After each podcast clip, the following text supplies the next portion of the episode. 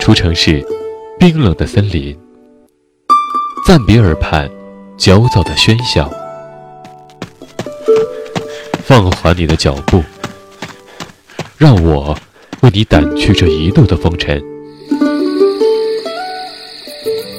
静谧的夜晚，你就是那缕最温润的星光。文字悸动心灵，声音传递梦想。月光浮语网络电台，同你一起用耳朵倾听世界。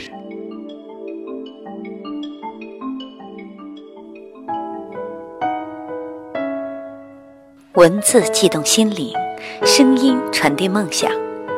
月光浮语网络电台，同您一起倾听世界的声音。听众朋友们，晚上好，我是主播 Fairy 精灵。贺岁片私人定制的上映，让大家褒贬不一。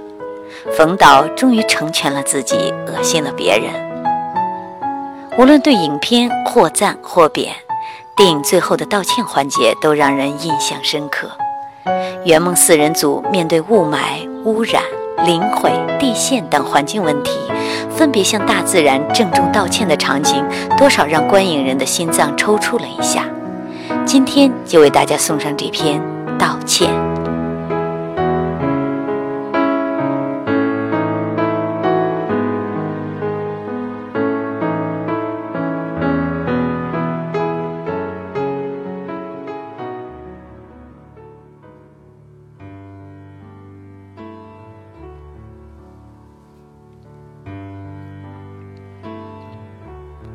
阳光，我是来向你道歉的。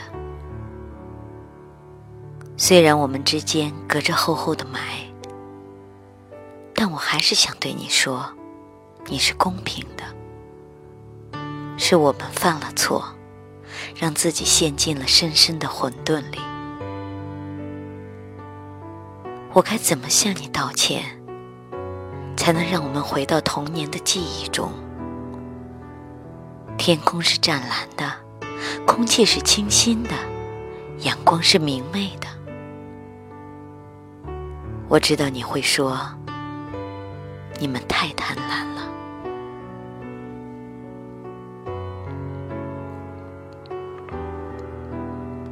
我在老照片上看到这儿曾是一片林海，浩茫连绵，方圆几百里都是森林。听当地人说，砍伐是从五十年代开始的。大卡车一辆接一辆，每天不停地往外运，都是一人抱不过来的大树。那些树都是比我爷爷的爷爷岁数都要大，一直伐到九十年代中，现在就剩下你们这一小片了。我知道。这片山再往下挖，可能这一小片也留不住了。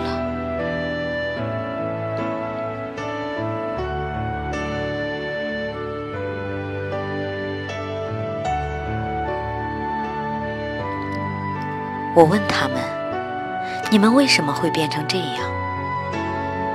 他们说：“因为有煤，草原下面已经被掏空了。”他们还说，每到雨季，隆隆的雷声和大地的沉陷声，就会在草原上此起彼伏。我不知道，你还愿不愿意养育我们？我不知道，你还能不能养育我们？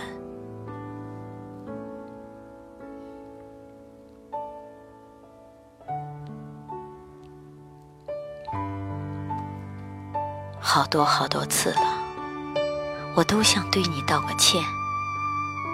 他们说你是臭的，是黑的，是有毒的。我说，过去你是清澈的，是甘甜的。老话说，水是母亲，儿女却把你糟践成这样。